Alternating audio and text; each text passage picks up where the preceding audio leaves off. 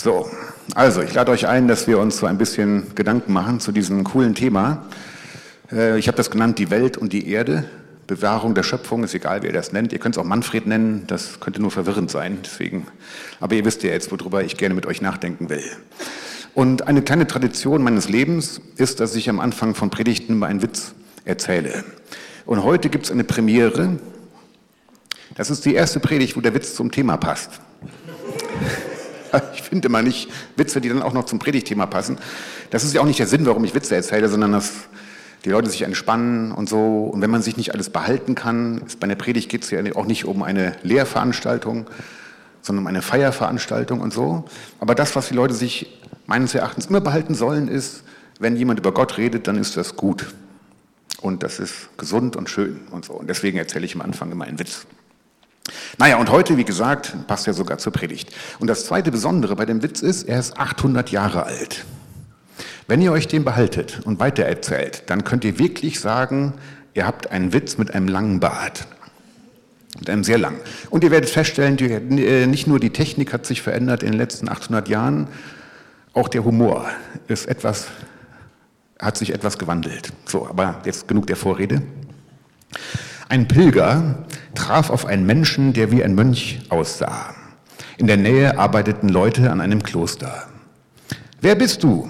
fragte der Pilger. Ich bin der Abt des Klosters. Ja, und, und wer sind all die Leute, die da gerade am Arbeiten sind? Das sind meine Mönche. Oh, wie wunderbar, rief da der Pilger aus. Äh, das ist ja toll, dass hier ein neues Kloster gebaut wird. Da sagte der Abt, wir bauen es nicht, wir reißen es ab. Sie reißen es ab, rief der Pilger erstaunt und fassungslos. Warum das?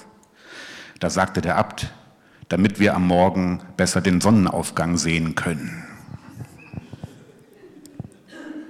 Also das äh, war es dann auch schon.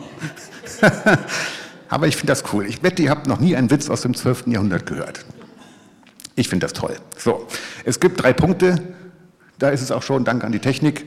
Ähm, mein erster Punkt heißt mit der Welt. Und da gibt es noch so ein tolles Bild von der Natur. Es gibt eine Begeisterung für die Schöpfung. Ich glaube, das ist so ein Bereich, dem sich fast niemand entziehen kann. Ähm, eine Begeisterung für die herbstliche Pracht, die uns bevorsteht, vielleicht auch für die winterliche oder die sommerliche, ist egal, aber jedenfalls für, für die Schöpfung, für die Gerüche, für die Farben, für die Schönheit. Unsere Sinne können weit offen sein für die Herrlichkeit der Schöpfung. In der Schöpfung können wir dem Schöpfer begegnen.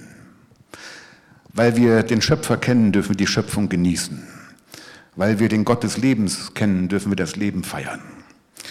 Weil wir den Schöpfer kennen, dürfen wir die Schöpfung genießen und dürfen auch in der Schöpfung dem Schöpfer begegnen. Die unergründliche Vielfalt, die unermessliche Schönheit, die unauslotbaren Geheimnisse. Manchmal befindet sich die ganze Welt in meinem Kopf und äh, das ist auch gut, ein Gehirn zu haben, Vorstellungen zu denken, aber es geht auch um das Erleben. Ich habe das gerade auch jetzt in Corona gemerkt, mein Unterricht geistliches Leben ist eben nicht so ein Kopfunterricht, sondern eher so ein Erlebnisunterricht. Und das ging schlicht und ergreifend nicht über Zoom. Das ist mir dann nochmal wirklich klar geworden. Das geht so nicht. Das habe ich vermisst. Da hat uns was gefehlt. Manchmal ist unsere Wahrnehmung stundenlang in einem Flachbildschirm angesiedelt. Serien sind cool, ich liebe Serien und Computerspiele, aber ich habe auch einen Körper und ich darf die Schöpfung genießen. Ich glaube, wir sind dann vollständiger und ganzer und gesünder und vielleicht auch geistlicher. Und das gilt nicht nur für unseren eigenen Körper und seine Beziehung zur Schöpfung, sondern ich bin Teil von etwas Größerem. Ich bin nicht losgelöst äh, von dieser Welt, sondern ich bin Teil dieser Welt. Ich bin in diese Welt hineingestellt und hineinverwoben. Ich bin ein Teil dieser Schöpfung.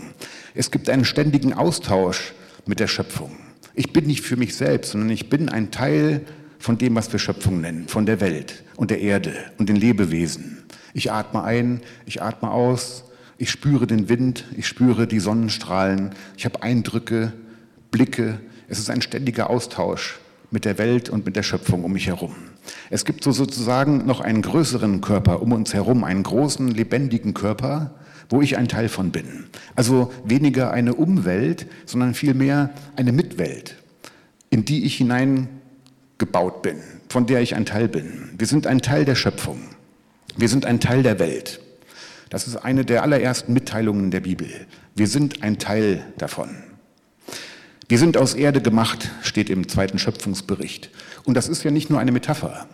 Wir sind ja tatsächlich aus Erde gemacht. Wir bestehen aus den Materialien, aus denen die Welt aufgebaut ist. Ein Freund von mir hat vor einiger Zeit mal mit Manfred Gerland, der Leiter vom Kloster Germerode, bei dem ich immer meine, äh, einige meiner Gott begegnen Wochenenden mache, der hat da mal so eine Meditationswanderung, so, ein, so, ein, so eine Wanderung mitgemacht, äh, wo man über Gott nachdenkt und so. Und an einer Station sollten alle anhalten und dann eine Handvoll Erde aufnehmen und die anschauen und fühlen und darüber nachdenken. Und mein Freund fand das so etwas eigentümlich und merkwürdig, da mit so der Hand Erde rumzustehen und über das Leben nachzudenken. Aber dann sagte der Manfred Gerland Folgendes. Er sagte, wir sind aus Erde gemacht. Wir sind mit dieser Erde verwandt. Wir sind aus Erde gemacht und wir werden wieder zur Erde. Wir sind ein Teil von diesem Leben. In dieser Handvoll Erde gibt es mehr Lebewesen, als es Menschen auf der Welt gibt. Und wir sind ein Teil davon. Wir sind aus genau den gleichen Stoffen aufgebaut. Wir sind ein Teil dieser Welt. Mein Freund aus der Geschichte ist Markus Rahn, Pfarrer in der Pauluskirche in Marburg. Und da er Pfarrer ist, macht er oft Beerdigungen. Und er sagt, seitdem hat das Wort Beerdigung überhaupt nochmal einen ganz neuen eine ganz neue Bedeutung für ihn bekommen. Beerdigungen, also wieder zur Erde werden. Und er hat mir dann gesagt, Voss, seitdem nehme ich nicht das Schäufelchen, was da immer so ist, womit man dann Erde auf den Sarg werfen kann, sondern er benutzt seitdem immer seine bloße Hand, weil das für ihn so ein Symbol ist. Man muss das nicht machen, das ist nicht heiliger, als wenn man die Schaufel nimmt, das ist einfach ein Symbol. Aber ich, das, ich war ähm, seitdem auf zwei Beerdigungen und habe das auch gemacht und habe die Erde mit meinen bloßen Händen genommen. Und das war für mich tatsächlich nochmal was anderes. Es war irgendwie schön. So ein Eingebundensein, ein Teil davon sein. Gott möchte, dass wir diese Verbundenheit, dieses Eingegliedertsein, diese Verwandtschaft spüren. Die Bibel stellt uns in eine Reihe mit der Schöpfung und allen anderen Lebewesen. Ich habe neulich gelesen, ein anderthalb Kilo meines Körpers bin gar nicht ich. Also anderthalb Kilo meines Körpers sind Fremdlebewesen, die bei mir zu Hause sind, vor, vor allen Dingen in diesem Bereich. Ja? Ähm, anderthalb Kilo meines Körpers sind Gäste, die bei mir wohnen, vor allen Dingen Bakterien. Also in meinem Körper gibt es mehr Lebewesen, als es Menschen auf der Welt gibt. Also ich bin, wir sind tatsächlich Teil davon. Es ist einfach ein, es ist die Schöpfung und ich gehöre dazu. Ich bin ein Teil davon.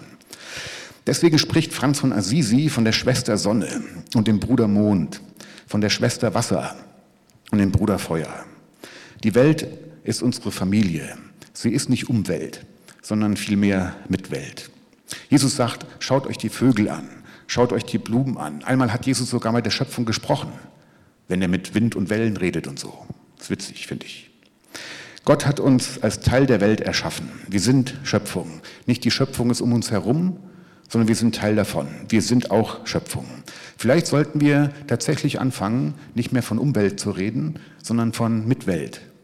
Denn wir sagen ja auch nicht um Menschen, sondern unsere Mitmenschen. Und vielleicht können solche Worte das auch ausdrücken, was in unseren Herzen ist oder was wir glauben. So, das war mein erster Punkt, die Einleitung. Mein zweiter Punkt ist ganz kurz, weil er nicht eigentlich zum Predigtthema gehört, aber zu wichtig ist, um ihn nicht wenigstens kurz zu erwähnen, nämlich sich beim Schöpfer auch geborgen zu fühlen. Mein zweiter Punkt, in der Welt sein, bei Gott sein, dazu habe ich auch ein kleines Bild mitgebracht. Die Schöpfung zu genießen und den Schöpfer zu genießen. Gott sagt, es ist gut, was ich erschaffen habe. Es gefällt mir ultra. Man könnte auch sagen, ich habe Bock auf meine Schöpfung. Und anscheinend verliert Gott auch nicht seine Lust, weil er jeden Tag wieder neu die Sonne aufgeht. Gott hat anscheinend jeden Tag wieder neue Lust auf seine Schöpfung und auf die Welt, die er gemacht hat. Jeden Tag wieder. Und wir können es ihm gleich tun, dass wir auch nicht gelangweilt werden, oder es als Routine sehen, sondern jeden Tag wieder neu, dass ich mich jeden Tag wieder neu freuen kann an der Schönheit der Welt, in der ich bin, in der ich zu Hause bin und auch an der Schönheit von demjenigen, der sie gemacht hat und der sie mir zum Geschenk gemacht hat. Das kann ich beides. Ich kann die Schöpfung genießen und ich kann den Schöpfer genießen. Albert Einstein hat mal gesagt, man kann die Welt nicht erforschen, ohne am Ende beim Schöpfer anzukommen, weil die Schöpfung von ihm ausgeht und auf ihn wieder zuläuft. Weil wir den Schöpfer kennen, dürfen wir die Schöpfung genießen. Und wir sind eingeladen, auch den Schöpfer zu begegnen und den Schöpfer zu genießen. Ich bin eingeladen, die guten Gaben der Schöpfung wahrzunehmen, aus der Hand Gottes zu nehmen, aber ich bin auch eingeladen, einfach bei Gott selbst zu sein. Ähm, zwecklos sozusagen. Einfach nur da zu sein und seine Gegenwart zu genießen, mich daran zu freuen, dass Gott mich anschaut, mich liebevoll anschaut, dass ich mich bei ihm wohlfühle und seine Gegenwart als gesund und erholsam und schön wahrnehmen kann. So, das war mein zweiter ganz kurzer Punkt. Und jetzt kommt der dritte Punkt, nämlich ähm, haben wir als Gemeinde oder als Einzelmenschen, wenn wir Christen oder Christinnen sind, eigentlich da irgendwie so einen Auftrag, wenn es um die Bewahrung der Schöpfung geht? Wie ist das eigentlich theologisch? Ähm, ich will euch nicht erzählen, was ihr glauben müsst. Ich sage euch einfach, was ich denke und ihr könnt dann schauen, was davon könnt ihr übernehmen oder ähm, was bestätigt euch oder wo seht ihr auch Dinge anders als ich. Das ist okay. Also für die Welt, auch dazu gibt es ein kleines Bildchen. Ja, also. In der Bibel steht, macht euch die Erde untertan. Um diese Aufforderung nicht falsch zu verstehen, müssen wir uns daran erinnern, an wen diese Worte ursprünglich gerichtet waren. Das Urbarmachen von Land im alten Orient war und ist auch bis heute eine Knochenarbeit. Und es ist nicht leicht, Menschen und Tiere zu versorgen. Wir müssen Bibeltexte und Bibelstellen immer in ihrem Kontext betrachten. Glaubt mir, ich lehre Kirchengeschichte. Man kann alles machen, wenn man einzelne Bibelverse aus dem Kontext nimmt und damit irgendwas begründen will. Wirklich alles. Ähm, deswegen finde ich das sehr wichtig als exegetischen Schlüssel. Was wollte Gott damals sagen? Wie hat Gott es damals gemeint? Und dann kann Gott heute nicht was völlig anderes meinen. Die andere Bibelstelle, auf die wir gucken müssen, die Bibel sagt, herrscht über die Erde und die Tiere. Damit wir auch diese Aufforderung nicht falsch verstehen, müssen wir uns erinnern, was Jesus zum Thema Herrschen gesagt hat. Was ist denn das biblische Bild zum Thema Herrschen? Jesus sagt, wer von euch der Erste sein will, soll der Diener von allen sein. Wer von euch die Oberste sein will, soll die Dienerin von allen sein. Das ist das, was die Bibel zum Thema Herrschen sagt. Und ich habe mich längere Zeit gefragt, ob es Donald Trump klar war, was es bedeutet, wenn er sagt America first. Denn Jesus sagt, the first will be the last. Aber ich glaube, das war dem Jungen auch nicht ganz klar. Ähm, wie dem auch sei, wir sind ja los. Diese Aufforderungen des Schöpfers wurden leider oft missverstanden. In der Kirchengeschichte, aber auch bis heute. In Gemeinden und auch von einzelnen Christen und Christinnen. Einige Hardcore-Gemeinden sagen, sich für die Welt und für die Schöpfung, für die Natur einzusetzen, ist unsinnig, weil sie ja untergehen wird. Das ist ungefähr so sinnvoll, wie auf der Titanic nochmal die Bilder gerade rücken. Das kann ich machen, wenn mir wirklich verdammt langweilig ist, aber es hat eigentlich keinen Sinn weil der Untergang feststeht. Und so wie bei Titanic steht auch der Untergang der Welt fest, sagen manche Christen. Reinhard Bonke, Evangelist in Afrika, der vor einigen Jahren gestorben ist, der hat geschrieben, ich zitiere wörtlich, soziales Engagement ist nicht nur überflüssig, sondern ein Verrat am Evangelium, weil es ausdrückt, dass die Welt und dieses Leben irgendeine Bedeutung hätten. Und ich finde sowas zu schreiben in einem Erdteil wie Afrika ist schon wirklich ein bisschen zynisch. Aber ich glaube, dass es gerade in der Frömmigkeit, in der wir zu Hause sind, ich sage jetzt mal wir, also evangelikal, pietistisch, ich glaube, dass es einfach so fest in unserem Glauben verankert, dass die Welt untergehen wird, dass man auf diese Gedanken kommen kann. Und ich würde euch gerne mit hineinnehmen und mal schauen ähm, und mit euch mit hineinnehmen zwei unterschiedliche biblische Auslegungen, was das Ende der Welt betrifft. Ich habe nicht die richtige. Ich werde euch einfach die beiden mal erläutern, wo ich glaube, die sind biblisch möglich und ihr müsst dann gucken, an welche wollt ihr euch handeln, erhalten. Und danach, ganz am Schluss, können wir überlegen, was bedeutet das? Wenn wir der ersten oder der zweiten theologischen Überzeugung sind, was bedeutet das für uns als Gemeinde oder für uns als Einzelmenschen in Bezug auf Bewahrung der Schöpfung? Ja, also das ist jetzt so. Bis hierhin war die Einleitung. Aber keine Sorge, es wird nicht nochmal so lang. So, also, meines Erachtens gibt es zwei unterschiedliche theologische Überzeugungen, die auch beide biblisch belegbar sind, in Bezug auf das Ende der Welt. Die erste theologische Überzeugung, und die ist in unseren Frömmigkeiten die verbreitetste, und wird deshalb auch als die völlig logische angesehen, heißt, die Welt geht unter und Gott wird am Ende eine komplett neue Welt schaffen. Und deswegen müssen wir uns als Gläubige auch nicht an Umweltschutz und Bewahrung der Schöpfung beteiligen, weil die Welt ja ohnehin untergehen wird, weil Gott eine ganz neue Welt machen wird. Genauso wie ganz am Anfang wird Gott auch ganz am Ende ex nihilo, also aus dem Nichts heraus, eine Erde schaffen. Ex nihilo ist lateinisch und heißt aus dem Nichts. Das ist so ein theologischer Fachbegriff. Lasst uns mal dieses Argument kurz anschauen. Woher kommt dieses Ex nihilo eigentlich her? In der Bibel gibt es, wenn ich mich nicht völlig vertan habe, zwei Bibelstellen, wo das so ausdrücklich steht, ex nihilo aus dem Nichts. Das eine ist Römer 4, Vers 17, da steht, dass Gott Abraham Nachkommen schafft, wie aus dem Nichts, weil Abraham schon sehr alt war. Passt zu unserem Thema also nicht, diese Bibelstelle. Die andere Bibelstelle ist Hebräer 11, Vers 3. Da steht, Gott hat die Welt gerufen aus dem Nichts. Da steht aber eigentlich nicht Welt im Griechischen, sondern Aion. Und das ist eher so schwierig zu übersetzen, das Seiende. Also, dass überhaupt irgendetwas sei. Aber das ist ja, das ist mehr als die Welt, die Weltkugel. So. Die passt also auch nicht ganz die Stelle. Ähm, nur, dass überhaupt das alles, was es gibt, von Gott herkommt. Das will diese Bibelstelle sagen. Naja, gut. Jetzt werdet ihr natürlich einwerfen, also ich höre das schon. Ich höre das buchstäblich in meinem Gehirn. Ihr werdet ein, ja, einen Augenblick mal, Herr Prediger. Wo ist denn die Gehirn-Schöpfungsgeschichte? So, 1. Mose 1, das müssen Sie doch kennen. Was steht da? Am Anfang schuf Gott Himmel und Erde. Ist das nicht der, der auch wenn der jetzt nicht ex nihilo wörtlich steht, ist es aber doch der deutlichste Beweis dafür, so am Anfang war nichts und dann war die Erde da. Dazu muss ich euch ganz kurz hineinnehmen, Nein, noch nicht, du bist voreilig. Wieder zurück, zurück, zurück. Geht das? Ja, es geht. Nein, nicht, nicht so weit. Danke an die Technik, ist alles super. Äh, ich wäre aufgeschmissen bei solchen Dingen. Ganz kurzer Ausflug in die hebräische Grammatik. Im Deutschen haben wir, keine Ahnung, ungefähr 17 Zeitformen, Plusquamperfekt und Futur 5, keine Ahnung, wie die alle heißen. Im Hebräischen ist das weitaus einfacher, da gibt es nämlich nur zwei. Es gibt einmal die Erzählform, also es gibt einmal die Zeitform des Narrativs und das kennt ihr Narrativ, also erzählen, das findet immer in der Vergangenheit statt, ist logisch. Ich erzähle irgendjemandem was. Mose ging auf einen Berg oder Mose teilte das Wasser oder so. Das ist hebräisch Narrativ, Vergangenheit.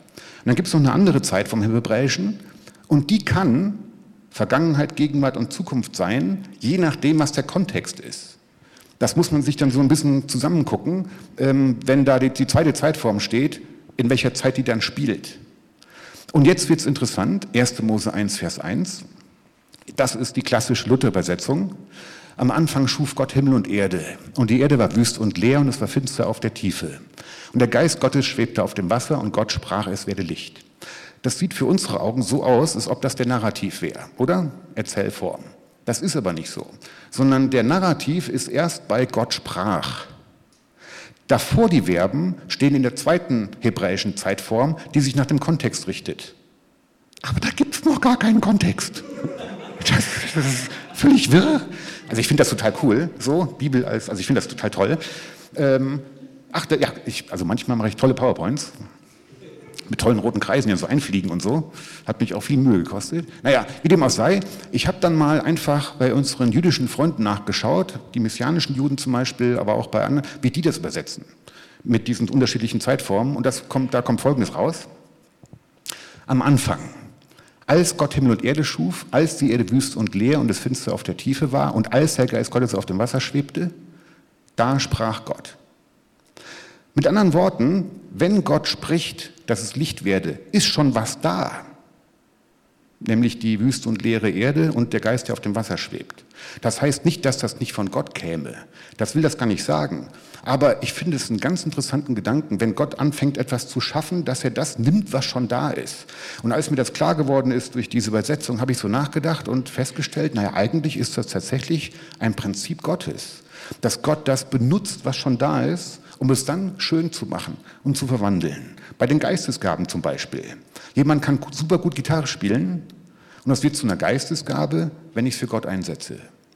Also ich glaube, dass, die, dass irgendwie ist es für mich so eine Art Prinzip Gottes, dass er das benutzt, was da ist, um es dann zu verändern, zu verschönen, zu heiligen, umzuformen und zum Ziel zu bringen. So ist es doch auch bei der Bekehrung. Wenn sich ein Mensch bekehrt, bekommt dieser Mensch doch nicht plötzlich einen völlig anderen Körper zum Beispiel oder eine andere Geschichte oder eine andere Persönlichkeit. Das ist doch ein geistlicher Ausdruck, dass wir eine neue Kreatur sind. Ich behalte doch meinen Körper, ich behalte meine Prägung, ich behalte auch meine Intelligenz. Ich habe mir neulich mal so gedacht, es wäre doch auch cool, wenn Gott bei der Bekehrung die Intelligenz erhöhen würde. Aber glaubt mir, ich arbeite als Dozent, ist es nicht so. Na, aber wisst ihr, was ich meine? Also ich glaube, es könnte, ich, ich, bin, ich bin nicht Gott, ich weiß nicht, ob es wirklich so ist, aber ich glaube, dass es so ein Prinzip Gottes ist, dass Gott mit dem arbeitet, was da ist. Und das ist ja auch wichtig für Therapie, für Seelsorge, für Spaziergänge. Gott arbeitet mit dem, was da ist, um es dann zu verändern, um es dann umzuformen und schön zu machen und zum Ziel zu bringen. Und wenn das stimmt, dann könnte das hier ja auch angedeutet sein. Natürlich ist das, was am Anfang schon da ist, nicht durch Zufall entstanden oder nicht außerhalb von Gott entstanden. Aber wenn Gott spricht, es werde Licht, war schon etwas da. Wisst ihr, was ich meine? Und von daher, worauf ich eigentlich hinaus will, ist das gar nicht so eindeutig mit diesem Ex Nihilo. Das ist gar nicht so einfach, wie man das denkt. Und deswegen könnte es doch auch sein, dass Gott am Ende der Welt das auch wieder so macht. Dass Gott die neue Welt schafft mit dem, was schon da ist, nämlich mit dieser Welt. Dass Gott nicht diese Welt kaputt macht und dann eine völlig neue schafft aus dem Nichts, sondern dass Gott diese Welt verwandelt und heiligt und schön macht und zu dem macht, was sie eigentlich mal sein sollte, nämlich Abbild des Himmels, wo Gott dann bei seinen Menschen wohnt. Könnte sein. Ich habe ähm, neulich mit jemandem diskutiert und der, der, sagte dann, das geht, das, kann, das geht gar nicht, ähm, denn es gibt auch da diese Bibelstelle in, in, der Offenbarung, wo die Sterne vom Himmel fallen. Kennt ihr wahrscheinlich auch, oder? Also da gibt es die sieben Siegel und die sieben Posaunen und die sieben Schalen und so. Und ich weiß nicht mehr genau bei welcher, aber irgendwann heißt es dann so, und dann fielen Sterne vom Himmel. Und dann sagte die Person, das ist doch ein deutlicher Beweis dafür, dass Gott die Welt vernichten wird. Wenn da so Sterne vom Himmel fallen, wie bei den Dinosauriern und so, da ist alles, alles kaputt. Naja, auch da ist es nicht ganz so einfach. Die Offenbarung benutzt ja Metaphern und Bilder. Und die Sterne in der Bibel sind ganz oft gar nicht die Sterne, sondern sie stehen für etwas. Hesekiel 26 zum Beispiel, da steht, du König von Tyros hast dein Nest gebaut zwischen den Sternen. Und ich kann euch versichern, die Archäologie ist sich sehr sicher, dass König Tyros noch keine Raumschiffe hatte. Das muss also eine Art Bild sein. Ja? Du, König von Tyros, hast dein Nest zwischen den Sternen gebaut. Und von dort werde ich dich herabstoßen, spricht der Herr. Und ihr wisst eigentlich auch schon längst, wofür Sterne in der Bibel stehen. Es gibt nämlich eine sehr bekannte Bibelgeschichte, die man einmal im Jahr hört, so gegen Ende des Jahres. Da geht es um einen Stern. Der Stern von Bethlehem. Und wofür steht er? Für den König, der geboren wurde. Und Sterne in der Bibel stehen fast immer für Könige. Du König von Tyros hast dein Nest gebaut zwischen den Sternen der Erde, äh, zwischen den Königen der Erde, aber ich werde dich herabstoßen. Und von daher ist die exegetische Auslegung dieser Offenbarungsstelle sehr viel wahrscheinlicher, dass da nicht irgendwelche Kometen auf die Erde fallen, sondern wenn am Ende der Welt die Sterne vom Himmel fallen, soll das bedeuten, wenn Gott seine Welt erneuert, dass dann diese Machthaber, die Regimeinhaber, die Diktatoren, die Könige, die glauben, sie hätten die Welt in der Hand, dass die fallen. Sie fallen aus dem Himmel. Und Gott wird erscheinen als das Licht der Welt, als die Sonne, als der, der die Welt jetzt wieder, wieder in die Hand nimmt und zu dem macht, wo, was sie eigentlich mal sein sollte, nämlich Abbild des Himmels. Also ich will damit nur sagen, es ist gar nicht so eindeutig. Weil, aber ich glaube, dass wir aus einer Tradition kommen, wo das völlig selbstverständlich ist. Dass wir glauben, dass Gott am Ende der Welt die Welt kaputt macht. Ich finde das nicht ganz so eindeutig. Wie heißt nochmal die berühmteste Bibelstelle aller Zeiten? Johannes 3, Vers 16. Gott liebt seine Welt. Was ich liebe, zerstöre ich nicht. Ich liebe meine Welt, sagt Gott. Oder der Regenbogen das Versprechen, dass Gott die Welt nicht nochmal zerstören wird. Ich habe neulich erst wieder einen gesehen. So, ich habe da ein bisschen mehr Zeit darauf verwendet, weil wir aus einer bestimmten Frömmigkeit und einer bestimmten theologischen Tradition kommen. Ich will euch gar nicht sagen, dass es so ist. Ich will nur sagen, es ist eine Denkmöglichkeit. Es ist eine exegetische Möglichkeit, wie ich diese Bibelstellen auslege. Die andere theologische Überzeugung wäre, dass Gott diese Welt in die neue hinein verwandelt. Gott liebt seine Welt, Gott liebt seine Schöpfung, Gott liebt seine Menschen. Ich habe dazu noch ein Zitat gefunden von meinem Kollegen Thomas Weißenborn.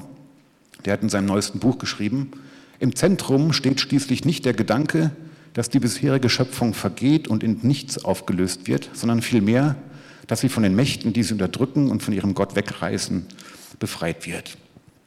Also, Ähm, ich glaube, es gibt tatsächlich zwei unterschiedliche Denkweisen und Auslegungstraditionen und beide sind gerechtfertigt biblisch. Wir können beides annehmen. Ich persönlich neige eher zu der Vorstellung, dass Gott diese Welt nicht vernichten wird, sondern sie umwandelt, weil ich glaube, dass es mehr zur, zum Prinzip Gottes passt, wie er handelt, dass er mit dem arbeitet, was schon da ist. Aber das müsst ihr nicht so sehen. Ihr könnt das auch anders sehen. Die Frage ist jetzt, was heißt das für das Thema der Predigt? Also haben wir da einen Auftrag als Gemeinde und als Einzelmenschen?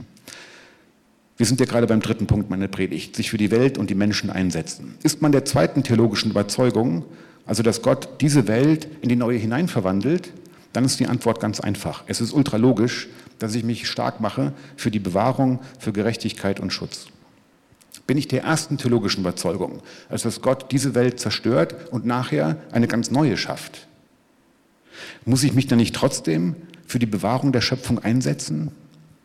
Niemand von uns weiß, wann Jesus wiederkommt. Vielleicht kommt er erst in 250 Jahren wieder.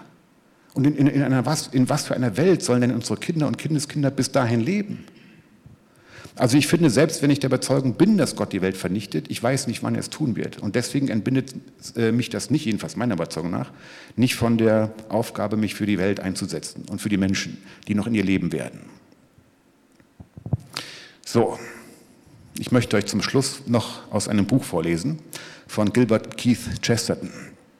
Der hat bis 1936 gelebt und gehört meines Erachtens zu den ganz großen christlichen Schriftstellern, neben C.S. Lewis zum Beispiel. Aber der ist weitaus weniger bekannt und das möchte ich ändern. Und deswegen lese ich euch zum Schluss noch ein kurzes Zitat vor aus einem seiner Bücher.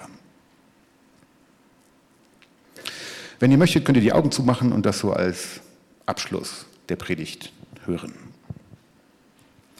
Nun könnte aber die Sonne regelmäßig aufgehen weil sie ihres Laufes nie müde wird.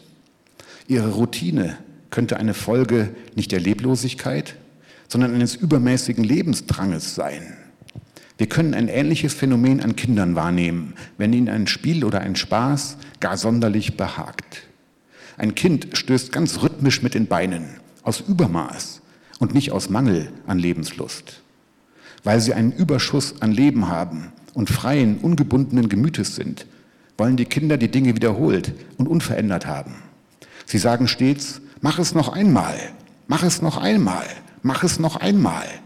Und der Erwachsene macht es noch einmal, bis er schier nicht mehr kann. Denn erwachsene Leute haben die Kraft nicht, in der Wiederholung aufzugehen. Aber vielleicht ist Gott lebhaft genug dafür.